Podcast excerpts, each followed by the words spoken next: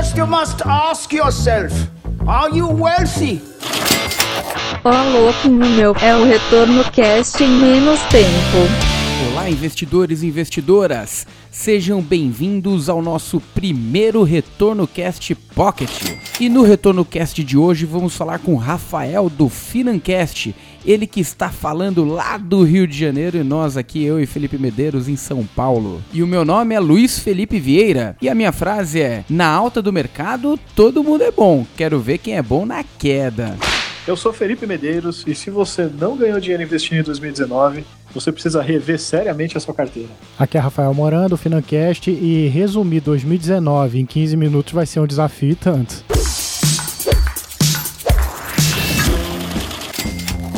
E no tema de hoje vamos falar sobre a retrospectiva financeira aí do ano de 2019 e as expectativas aí para o ano de 2020. Let's say China. Ok. Então, indo para o tema de hoje, é, vai ser um desafio, como o Rafael já mesmo disse, ele que é do Financast, o blog de finanças e, e de educação financeira.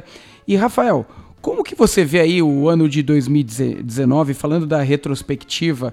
Gente passou por diversos desafios, crise comercial Estados Unidos e China, primeiro ano aí do Bolsonaro, é, juros baixíssimos do Brasil, juros negativos no exterior. Como que a gente pode resumir essa retrospectiva aí do ano de 2019? Bom, primeiramente, pessoal, obrigado aí pelo convite. Eu resumiria 2019 como o ano que a esperança voltou à tona porque como como todo resultado de eleição, quando novo, sempre quando um novo governo assume, a gente tem aquela esperança de que, bom, a partir de agora vai tudo melhorar. É como na virada de ano, que a gente tem aquela esperança para o ano que está começando.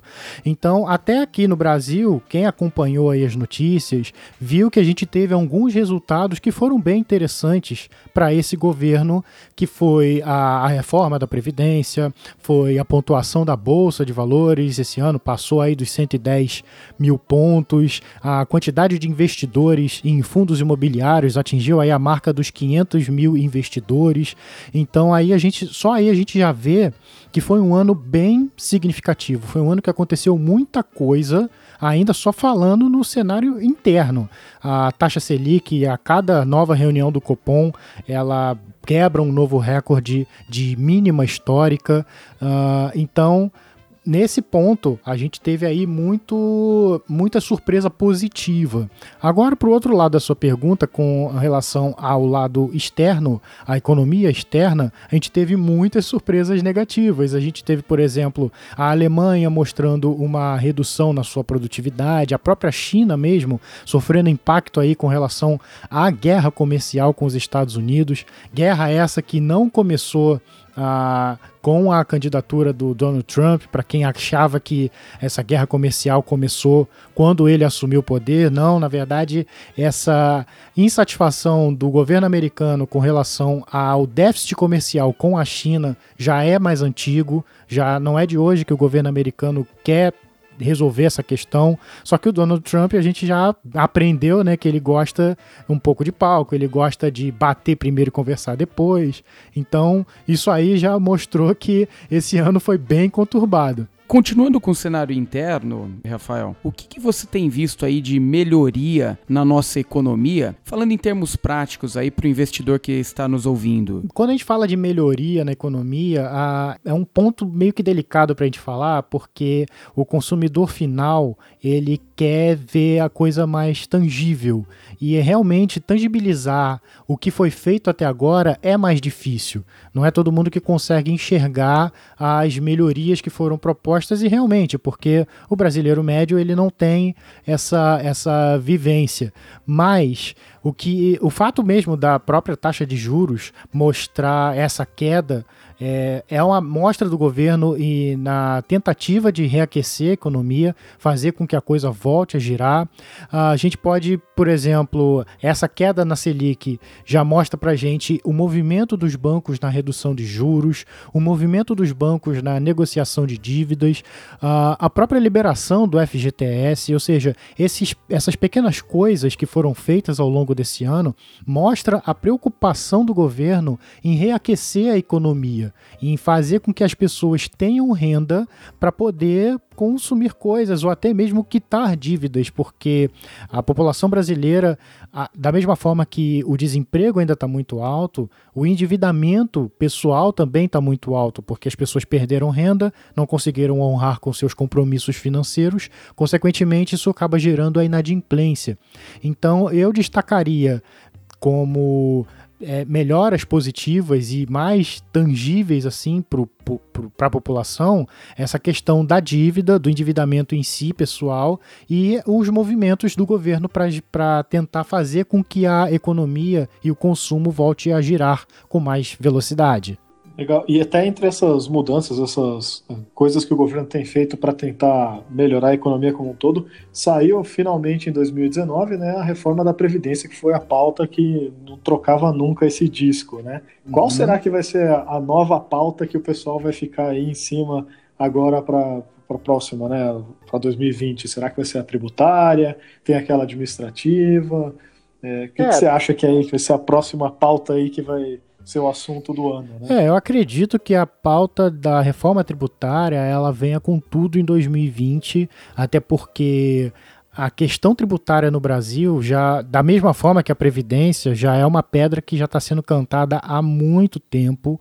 Uh, eu já trabalhei nessa, nessa área de, de é, administrativa, uh, financeiro, a parte tributária e realmente a, a, a a realidade tributária do Brasil ela é muito complexa. É tão complexa que isso até afasta investidores estrangeiros. Tem vários mercados que eles evitam de entrar aqui porque o custo operacional de implementar os seus negócios aqui no Brasil, de acordo com as nossas leis e as nossas regras tributárias, é, o custo seria tão grande que acaba que não vale a pena nem o esforço. Às vezes até o negócio seria lucrativo, mas o esforço para implementar vai ser tão grande que num primeiro momento esse investimento ele não acontece. E no final das contas a gente é penalizado, porque o investimento externo desse poderia trazer mais dinheiro para a nossa economia, fazendo até o dólar é, acabar reduzindo os seus níveis, que hoje já está aí na faixa dos 4, 4,20 então, que era absurdo uns anos atrás, hoje já está sendo considerado até normal. E também a geração de emprego, né? porque é quando a gente te, recebe um aporte externo para começar um negócio aqui e não é um negócio assim só de escritório, é geralmente é uma fábrica, é uma operação logística o que demanda muita mão de obra local, a, a economia local acaba se beneficiando. No nosso caso, a gente precisaria muito desse tipo de investimento para dar emprego para as pessoas e gerar renda e, consequentemente, fazer a economia girar mais rápido, né? É, com certeza, Rafael. Até uma coisa que eu estou vendo que está começando o pessoal a, a, falar de novo, né? É sobre o grau de investimento, né? Porque acho que o uhum. Brasil perdeu muito o grau de investimento por todos os problemas que trouxeram essa crise aí de 2014, né? mas principalmente pela questão do endividamento crescente, crescente né? E com a saída principalmente da reforma da Previdência, que era a maior preocupação nesse sentido, né? não é a única, mas era a maior. Né?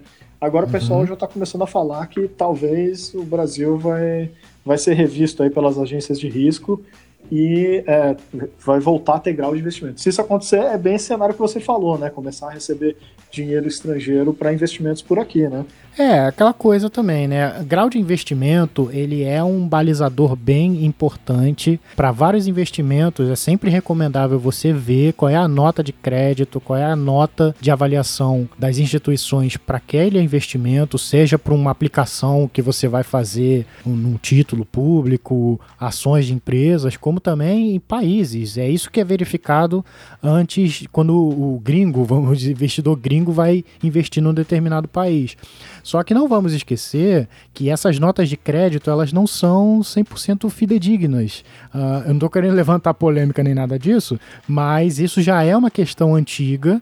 Até na própria crise de 2008, as, as empresas avaliadoras de crédito foram colocadas em xeque quando, na crise de subprime, eles disseram que os papéis eram seguros e na verdade não eram, tanto é que a crise aconteceu, mesmo eles dizendo que era seguro.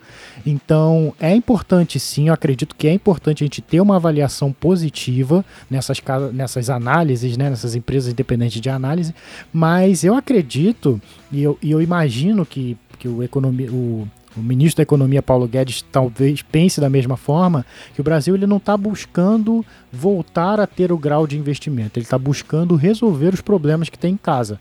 O grau de investimento, se reconquistado, seria consequência desse trabalho. E uma coisa que eu já falei até no Financast é que eu não acredito, até o momento eu não acredito que até o fim deste mandato do presidente Jair Bolsonaro, todos os, todas essas questões econômicas e fiscais elas serão resolvidas, porque dificilmente a gente vai conseguir resolver anos de problemas em apenas quatro. Isso é, e, e, e, esse ano, infelizmente, esse governo se mostrou muito conturbado. Ele tem uma pauta econômica bem interessante, na minha opinião, e até a opinião de outros economistas que eu já vi, em análises, só que tem as questões do capital político, que de vez em quando fica enfraquecido por polêmicas e por falas do, do clã Bolsonaro, como é conhecido hoje em dia.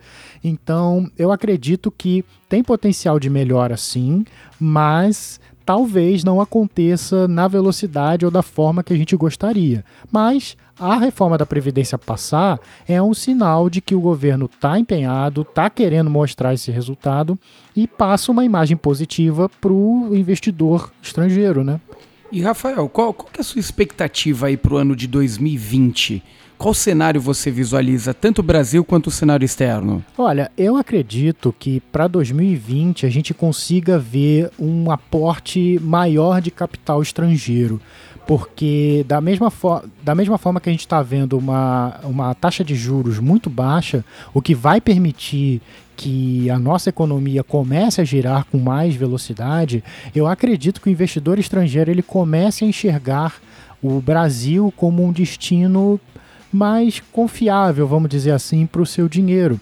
Até porque, como a gente vinha falando, a, tem a questão das reformas. Só o fato da gente se propor a discutir esses assuntos já mostra uma certa confiança. Coisa que até, até as eleições do ano passado você não falava muito em reforma tributária, reforma administrativa, era a reforma da Previdência porque é uma pauta passada e ficou. Esse governo herdou e conseguiu fazer. Mas até então, ninguém falava disso. E só o fato de não falar mostra o desinteresse do país. Então, se o país não está interessado em resolver esse problema que é latente, todo mundo sabe que existe, por que, que alguém do lado, alguém externo, um investidor externo, vai colocar o seu dinheiro aqui? Então, eu acredito que o fato da gente estar discutindo esses assuntos passa a imagem de mais confiança para o investidor externo, uh, mas a gente tem alguns outros fatores. Por exemplo, ano que vem nós temos as eleições americanas e, ao que tudo indica, o Donald Trump talvez se reeleja. Ele se reelegendo, a gente vai ter ainda, a gente pode ver aí uma, uma perpetuidade na questão, na guerra econômica com a China. Não sabemos quando vai resolver, até porque o caldo engrossou do, do, nesse semestre agora de 2019. A relação que o Brasil acredita que tem com os Estados Unidos não é esse mar de rosas todo. Tanto é que já veio aí o argumento de taxar a, a, a exportação, a nossa a importação de metais e, e aço do, do Brasil. Então é aquela coisa, a gente continua naquela incerteza de para onde vai, como é que vai ser o dia de amanhã. Mas é aquela coisa, né? Como, como um bom brasileiro, a gente sempre tem expectativa positiva na virada do ano. Então eu realmente acredito que 2020 vai ser um ano que, assim como 2019, vai ser um ano que vai permitir bons resultados, não só para o pequeno investidor, como para a economia como um todo. Então, para finalizar, Rafael, um bate-bola rápido. Bolsa, acima de 140 mil pontos ou abaixo de 140 mil pontos para o ano de 2020? Bom, ano passado, se você tivesse me feito a pergunta se a bolsa ia passar dos 110, eu diria que não ia rolar. Mas, como eu já queimei minha língua, então eu acredito que é possível sim, cara. Vamos ver. Finalizamos aqui o nosso Retorno Cast Pocket, o nosso podcast de 15 minutos com a presença de Rafael do Financast. Falou, pessoal. Agradeço demais, Rafael, e agradeço ao público que nos ouviu até agora e até a próxima. Você ouviu Retorno Cast Pocket.